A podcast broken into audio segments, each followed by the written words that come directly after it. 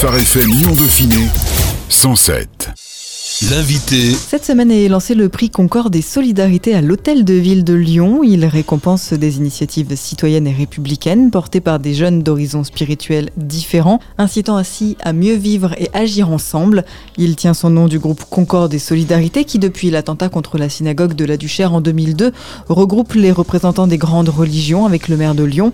Rencontre aujourd'hui avec Nicole Fabre, présidente du pôle Lyon de la Fédération protestante de France. Bonjour Nicole. Bonjour. Quelle est la mission de Concorde et Solidarité Concorde et Solidarité, au départ, il y avait un groupement qui était simplement de rencontres, ce qu'on appelait le G9. si on veut aller un tout petit peu avant, parce qu'il y a eu des rencontres régulières entre les responsables chrétiens, le CREL. Et puis à partir de là, ça s'est élargi aux responsables religieux, donc avec le recteur de la mosquée et puis le grand rabbin de Lyon.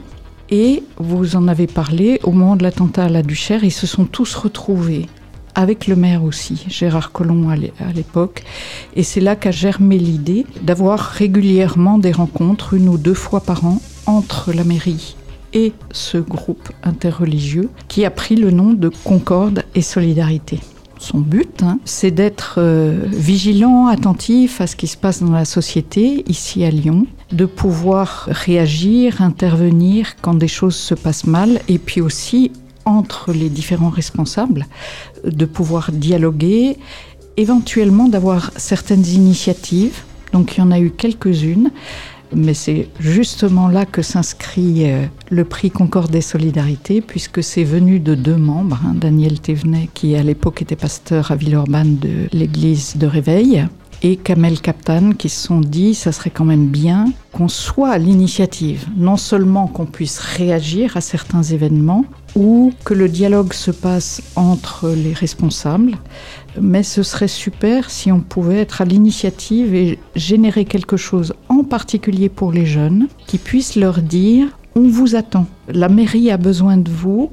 Nous, Église, on a des mouvements Église et divers mouvements religieux, on a des jeunes qui sont là et peut-être qu'il peut y avoir un croisement et qu'au travers de ce prix, on peut susciter des initiatives de la part de groupes de jeunes, pour l'instant c'est essentiellement des croyants qui sont là, susciter des initiatives qui soient au bénéfice de la vie commune à Lyon. Alors que la laïcité est de plus en plus mal comprise en France en ce moment et depuis quelques années déjà, pourquoi est-ce qu'il était important d'associer la parole religieuse au sens large au discours politique? C'est justement parce qu'il y a plein d'ambiguïtés et de conflits larvés qui se passent autour de la laïcité. Du côté de la mairie, c'est vrai que le changement politique de la mairie a remis un peu des choses à l'heure du côté de la laïcité. Ce qui a fait grand bruit, c'est que le maire ne va plus au vœu des échevins. Et donc ça, ça a beaucoup bousculé les choses.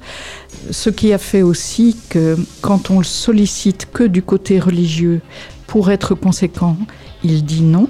Et ça a été très mal pris aussi euh, du côté juif, aussi du côté musulman, enfin très mal pris. Ça a été difficile. Mais je pense que justement, il y a retrouvé le sens profond de la laïcité, c'est-à-dire chacun étant à sa place. L'enjeu réel de la laïcité, c'est que tous les courants religieux puissent réellement vivre et apporter à la société ce qu'ils ont à apporter. Et la loi est une loi cadre, c'est pas du tout un contenu pour dire ce qu'il faut croire ou pas croire, c'est une loi cadre pour permettre à chacun, comme au milieu politique, de vivre profondément ce qu'il est appelé à vivre. Mais ça n'empêche pas les liens, les coopérations, si les choses sont claires. S'il y a eu besoin de marquer encore plus ce qu'était la laïcité en France, c'est aussi parce qu'il y a une loi qui est sortie il y a peu de temps et qui vient impacter, y compris la vie des églises, et qui remet un tout petit peu en question la séparation entre le pouvoir et les églises. Et ça, c'est pas anodin. Donc les protestants ont été euh, là-dessus très fer de lance pour essayer de, faire prendre conscience au ministre de l'Intérieur de la gravité finalement de certaines décisions. Et c'est là aussi qu'il nous a semblé bon de reprendre au bon en se disant vivons la laïcité telle qu'elle est dans nos lois. Et c'est déjà énorme. Vous parlez euh, donc euh, d'unir, finalement, de réfléchir, euh, que les différents responsables de culte puissent réfléchir ensemble. C'est ce qu'on appelle vulgairement l'œcuménisme, qui a ses détracteurs autant que ses partisans. Comment travailler justement avec des personnes dont on ne partage fondamentalement pas les convictions? Alors, ce qui est étonnant, moi je pars beaucoup du principe, je suis appelée à être témoin. Donc, je n'ai pas à cacher ma foi. Et par exemple, hein, dans, les milieux musulmans, mais aussi avec les juifs, j'ai des liens, de profondément les respecter. J'avoue que cette phrase de Gamaliel me travaille beaucoup en acte 5 quand il fait sortir les apôtres pour dire au Sanhédrin attention à ce que vous faites. Si ce n'est pas de Dieu, ce mouvement n'a pas d'avenir. Et c'est une de mes grandes questions, par exemple, par rapport à l'islam. Et je me dis, s'ils sont toujours là, c'est qu'il y a une raison. Et de pouvoir parler en tant que frère, alors je parlerai après pour le judaïsme parce que c'est très différent, en tant que frère, en respectant leur foi, et j'avoue que j'ai rencontré des gens d'une foi très profonde, pas du tout simplement euh, dans les rites, dans la revendication, mais avec une foi qui les nourrissait. J'ai été amenée, ça a été très drôle, hein, euh, je me souviens très bien avec des jeunes Marocains qui ont fini par me poser la question mais pour vous, qu'est-ce que ça veut dire que Jésus est fils de Dieu? Mais c'est superbe. Je ne pense pas qu'il soit devenu chrétien pour autant. Je ne sais pas parce que ça, je crois que c'est profondément le travail de Dieu dans le cœur des personnes. Donc pour moi, ce dialogue est absolument nécessaire parce qu'on est de toute façon ensemble dans la vie de, de, la société, que je ne dois pas cacher ce en quoi je crois profondément, ce qui me fait vivre ma foi chrétienne, mais curieusement, je suis impressionnée de voir que les autres, s'ils entrent vraiment dans le dialogue, sont heureux que je reste moi. Je participais de loin en visio à un colloque, pour le coup avec nos racines juives, sur le personnage de Paul, qui est pour eux une sacrée écharpe dans la chair. Lui en avait une, mais c'est justement ce qu'a dit un des rabbins. Certains des rabbins lisent maintenant Paul avec une très grande tranquillité et rentre de manière impressionnante dans ce qu'il dit et le considère vraiment comme un frère juif. Mais pour d'autres, Paul y passe pas quoi. Certaines euh, des affirmations, dans un Thessalonicien en particulier, sont très douloureuses. Eh ben, c'est très impressionnant de pouvoir se dire. Il y a un rabbin avec qui on fonctionne régulièrement, qui est à Paris. Il le dit finalement comme ça je n'aime pas Paul, et moi, je lui dis, tu sais que moi, je suis une grande amoureuse de Paul. Et que pour moi, c'est quelqu'un qui est extraordinaire, qui dit l'évangile d'une manière extraordinaire. Mais ça ne nous empêche pas de continuer à lire ensemble et à parler ensemble. Pour moi, l'enjeu, c'est ça. Si je ne parle qu'avec les gens qui sont du même avis que moi, ou bien que j'ai converti pour qu'ils soient du même avis que moi, je ne crois pas que ce soit l'appel très profond de l'évangile. Et quand on voit Jésus dans l'évangile, justement, ça a été en porte-à-faux parce qu'il était avec des gens où les croyants de l'époque n'arrêtaient pas de lui dire Mais pourquoi vas-tu là? Mais c'est le cœur de l'évangile, on va vers tous, car Dieu a tant aimé le monde et pas nos églises. Il y a un lien très profond et une alliance très profonde entre Dieu et les églises, je ne le remets pas en cause. Le but, c'était vraiment aussi de mobiliser la jeunesse à Lyon avec ce prix donc Concorde et Solidarité lancé euh, cette semaine. Concrètement, qu'est-ce que c'est ce prix Concorde et Solidarité? Pourquoi est-ce que c'est une initiative que vous avez voulu lancer? Je trouve que c'est une très très bonne initiative.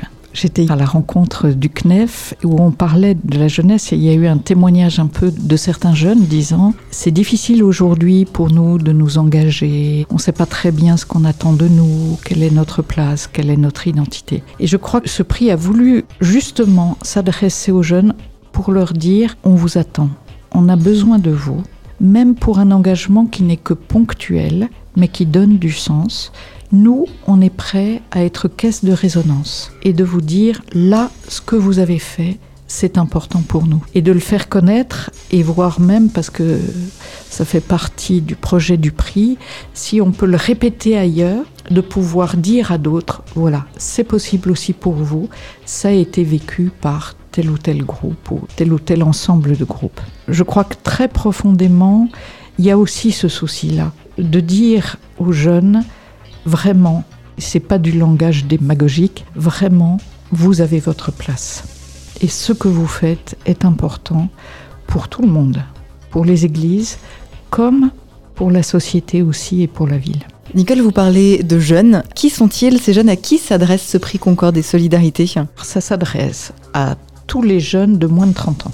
Donc ça peut être même euh, des jeunes adolescents de 12-13 ans, voilà, de l'école biblique, du catéchisme, enfin voilà, tout ce qu'on veut. La seule chose, c'est qu'ils aient une initiative soit seuls, soit avec un autre groupe qu'ils ne connaissent pas, et ça permet aussi de se rencontrer. Et une initiative qui, alors dans, plein de dimensions différentes, hein, peuvent soigner notre société. Parce que quand même notre société, euh, si on compare un tissu, il y a des lieux euh, fragiles, si ce n'est des lieux qui sont déjà un peu déchirés. Donc c'est ça l'enjeu, mais ça peut être dans plein de domaines différents. L'écologie, bon, on en parle suffisamment aujourd'hui. Il y a des initiatives qui peuvent être minimes, mais qui peuvent redonner l'envie à d'autres d'y aller, de faire quelque chose pour que notre relation à la création, à notre monde, reprenne une orientation de santé pour tous. Euh, ça peut être aussi dans le domaine euh, culturel, pourquoi pas, créer des spectacles ou faire venir des spectacles qui parlent profondément de la fraternité. Ou ça peut être dans le sport, pourquoi pas, inventer une rencontre où justement des équipes qui ne se rencontreraient jamais. Je vais parler d'abord de hand, de etc. parce que le foot euh, nous, nous crève les oreilles, si je peux dire cela comme ça. Mais voilà, faire se rencontrer des équipes qui ne se rencontreraient jamais. L'essentiel étant que quand on se connaît et quand on se reconnaît, facilement, on aura envie de vivre des choses ensemble. Et on sort des caricatures. Et ce qui blesse profondément notre société d'aujourd'hui, je crois, sont les caricatures qui peu à peu nous renvoient dans un communautarisme. Et ça, c'est effrayant. Les projets en question ne doivent pas avoir de caractère religieux. Qu'est-ce que ça veut dire? Et du coup, qu'est-ce que ça implique aussi? Quel genre de projet? Et puis, qu'est-ce que ça implique pour les porteurs de ces projets aussi?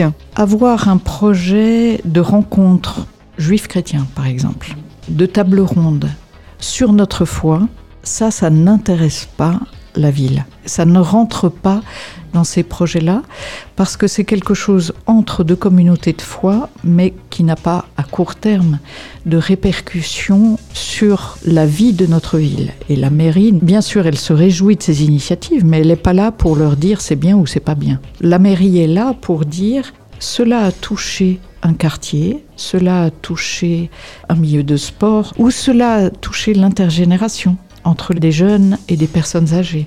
Et là, nous, en tant que ville, cela nous intéresse parce que ça va tout à fait stimuler la vie commune sociale.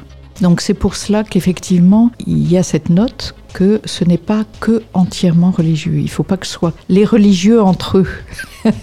Mais il faut que les religieux s'ouvrent et se mettent au service de notre vie euh, à Lyon. Et c'est dans ce cadre-là qu'effectivement les projets seront...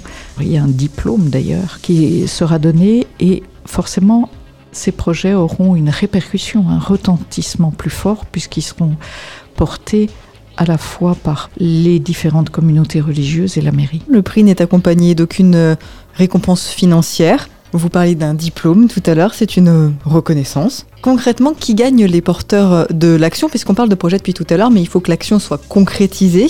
Il faut qu'elle ait eu déjà lieu, absolument. C'est pas un projet, c'est une action qui a eu déjà lieu. Il y a un jury donc qui sera composé et de membres de Concorde et Solidarité et de personnalités de la ville qui seront choisis. Et il y aura trois projets récompensés. Alors on aurait pu avoir des prix sonnants et, trébuchants en dégressivité, mais l'envie des initiateurs, ça a été, on ne veut pas stimuler euh, une compétition. On veut mettre en avant le fait que les jeunes sont capables de faire des projets qui nous concernent tous. Et c'est pour cela qu'ils ont fait le choix finalement de ne pas avoir d'argent à donner, mais un diplôme. L'intérêt, si on peut le dire comme ça, pour les groupes de jeunes, c'est plus l'écho qui sera donné et la reconnaissance, parce que finalement la reconnaissance, c'est quelque chose d'important aussi. Je pensais à ce verset, tu as du prix à mes yeux.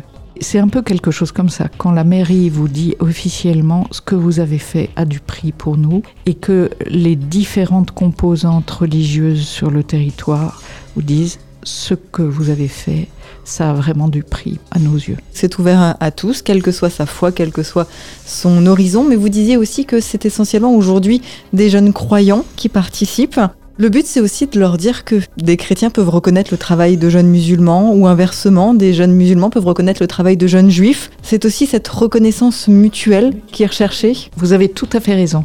Et pour ça, le fait qu'il y ait trois prix, voilà, il y aura une attention donnée pour qu'ils soient différents, soient des actions différentes et qui concernent différentes tranches d'âge et différentes communautés. De manière à effectivement, il y ait une inter-reconnaissance, je ne sais pas comment on peut dire, des différents différents mouvements ou entre les différentes actions en disant Ah ouais, eux, ils ont pu faire ça quand même. Je pensais pas qu'ils le feraient. Je pensais que les chrétiens étaient dans leur chapelle, dans leur église. Ah ben non, finalement, on les retrouve aussi. Euh, Autant les responsables peuvent plus facilement discuter entre eux, arrivent parfois à prendre de la hauteur pour mettre de côté leurs différends, autant c'est parfois plus compliqué. J'allais dire, il y a peut-être plus d'émotions entre les différents membres des communautés elles-mêmes. Remettre le dialogue au cœur même des, communautés, on a parlé tout à l'heure de la ville, mais au, cœur même aussi des communautés, des différentes communautés, c'est apaiser aussi ces tensions-là éventuellement. Vous avez tout à fait raison. Pouvoir parler de ces émotions et découvrir que derrière les émotions, il peut y avoir aussi des paroles échangées, des gestes posés qu'on n'aurait pas attendus découvrir que l'autre est différent que ce que j'ai dans la tête et qui peut me faire peur, à juste droit. Hein. C'est traverser la peur. Donc des initiatives, c'est toujours traverser la peur, hein. quelle qu'elle soit. Euh, est-ce que je serai bien accueillie Est-ce que Mais c'est aussi traverser la peur de ouf, je vais me retrouver euh, moi musulman avec un chrétien évangélique. Est-ce qui va quand on est très jeune, je sais pas si ça joue, mais quand on est un peu plus âgé, on se dit je vais être embarqué. Ou à l'inverse, le chrétien va se dire je vais être embarqué dans des trucs où je veux pas être embarqué. Justement, c'est découvrir que avec tous nos a priori, on peut faire quelque chose ensemble et faisant quelque chose ensemble, je peux me rendre compte que l'autre est un peu plus différent que ce que je ne croyais. Et je peux commencer à m'intéresser à lui. Et puis on en revient à cela, découvrir qu'on peut se parler tout en étant différent et qu'on peut dire notre foi sans obliger l'autre à me rejoindre. Et que ça, c'est un travail après qui se fait dans les cœurs, comment la parole chemine chez les uns, chez les autres. Qu'est-ce que vous aimeriez dire aujourd'hui aux auditeurs qui nous écoutent, qui ont été convaincus ou pas, qui se posent des questions Qu'est-ce que vous aimeriez leur dire, vous, Nicole? Je relisais la première lettre de Jean qui disait Comment peux-tu dire que tu aimes Dieu si tu n'aimes pas ton prochain Et qui en même temps dit Ne soyez pas dans le monde. Alors je repense à l'évangile de Jean être dans le monde, mais pas du monde. Dans le monde, ça veut dire accepter, je crois très profondément, comme Jésus l'a fait, de rencontrer toute personne ne pas être du monde, ça veut dire ne pas jouer un faux jeu, mais rencontrer l'autre véritablement avec ce que je porte. Et là, ça porte du fruit. Merci beaucoup, Nicole Fabre. On rappelle donc que vous êtes la présidente du pôle Lyon de la Fédération protestante de France. Ce pôle Lyon de la Fédération protestante de France est donc membre du euh, groupement Concorde et Solidarité qui lance ce prix Concorde et Solidarité. Les candidatures sont ouvertes jusqu'au 31 mars prochain, donc n'hésitez pas à aller vous inscrire. Inscription et règlement sur le www.lyon.fr. Merci beaucoup, Nicole. Merci à vous. Phare FM Lyon Dauphiné 107 107